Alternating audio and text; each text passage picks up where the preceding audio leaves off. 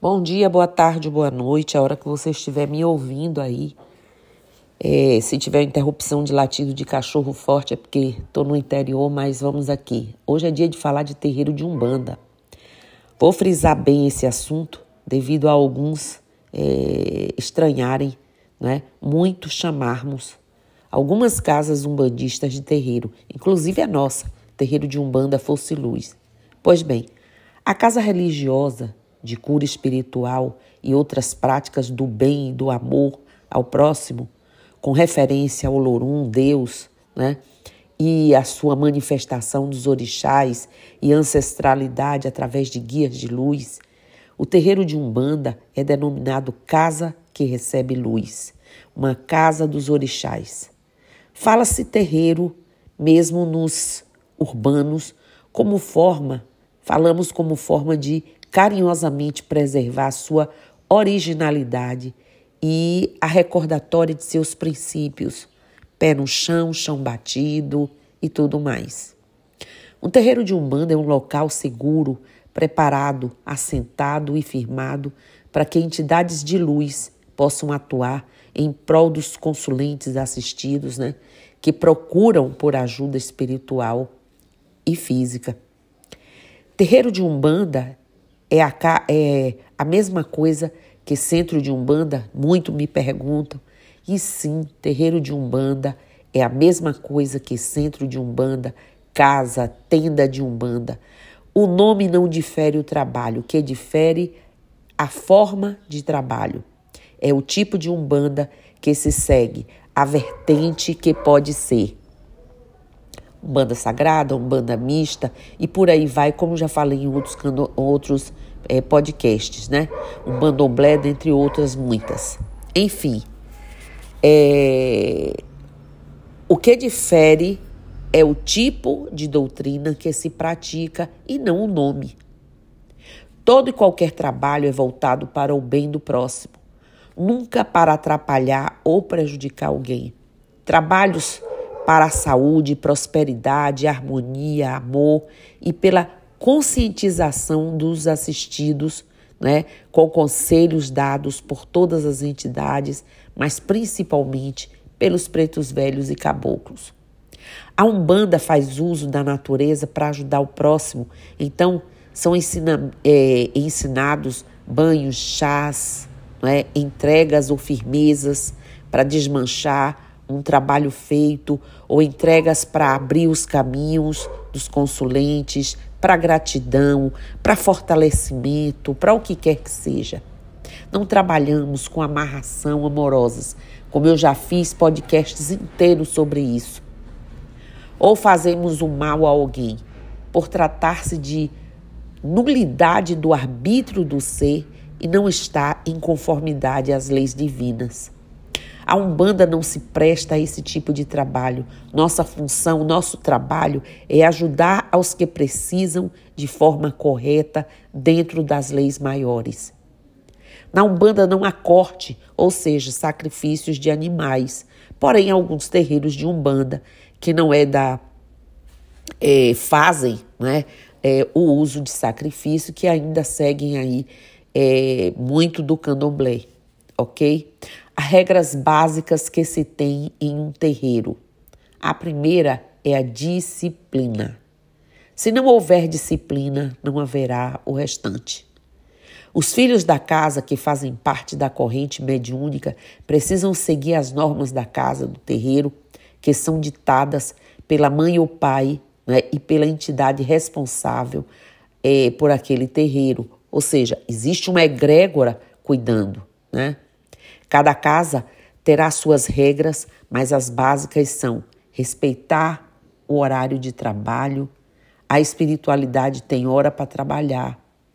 Respeitar os zeladores da casa, se não concorda com o que é dito por eles, converse e se ainda assim não concordar, procure outro lugar. Mas não é, não trabalhe em uma corrente em que não acredita mais ou que seu coração já não esteja mais aí. Organização no momento dos trabalhos, né? das giras, respeitar a ordem de chegada de cada pessoa e priorizar os que estão precisando de ajuda mais rápido, pois estão com dores ou dificuldades para se manter ali, inclusive gestantes, mesmo jovens. A limpeza, e aqui me refiro a duas: primeiro, a limpeza do local, que precisa ser muito bem limpo, cheiroso, né, claro e harmônico, e segundo, a limpeza dos médiums que precisarem tomar seus banhos de descarrego antes de irem trabalhar, manter suas roupas limpas né, e estarem em silêncio. Abertos e prontos para receber a influência da espiritualidade, prontos para a máxima conexão. No mais, concentração, amor no coração e vontade de ajudar o outro, e não importa quem seja o outro, apenas ajudar, inclusive a si mesmo. Aí muita gente pergunta se existem lugares que têm práticas inadvertidas, como denunciar um terreiro. Bom, todo terreiro é aberto. É aberto como se fosse, gente, uma empresa, com presidente, vice-secretários, conselho fiscal, enfim. E tem órgãos que nos regulam, que nos regulamentam. Existe a Federação Máxima Brasileira de Umbanda, basta ir até lá, ou fazer por escrito, denunciar atendimentos, né, pelas condições ou pelas obrigações. Aqui na Bahia ainda tem a FENACAB, que também respondemos. Portanto, basta denunciar, né, pelo que você acha que não está correto. Mas existe sim essa possibilidade. Sempre me perguntam se qualquer pessoa pode visitar esses lugares sagrados, esse lugar de, de, onde as divindades né, estão. Fique sabendo que não existe qualquer tipo de limitações de entrada, respeitados dias e horários de funcionamento. Isso significa que qualquer um pode entrar, desde que tenha fé e desde que vá para ajudar a promover a paz. Nesse caso, todos podem entrar, mas precisam merecer estar lá dentro. É óbvio que não se deve entrar né? Se trabalhar com forças do mal ou se estiver promovendo magias do mal trevosas, por exemplo, a não ser que queira retomar seus conceitos éticos e morais e esteja fazendo sua reforma. Aí sim estaremos prontos a conduzir essa pessoa nessa nova caminhada. Repito, qualquer um pode entrar, mas precisa ter consciência que aquele lugar é do bem, da paz e harmonia. Então sinta-se à vontade para visitar os terreiros de Umbanda. Todo mundo vai ajudar você da melhor maneira possível, em princípio pelo acolhimento, e todos vão tentar resolver os seus problemas. E nunca se esqueça, nunca lhe vão cobrar nada por isso, né? As verdades que ninguém lhe conta.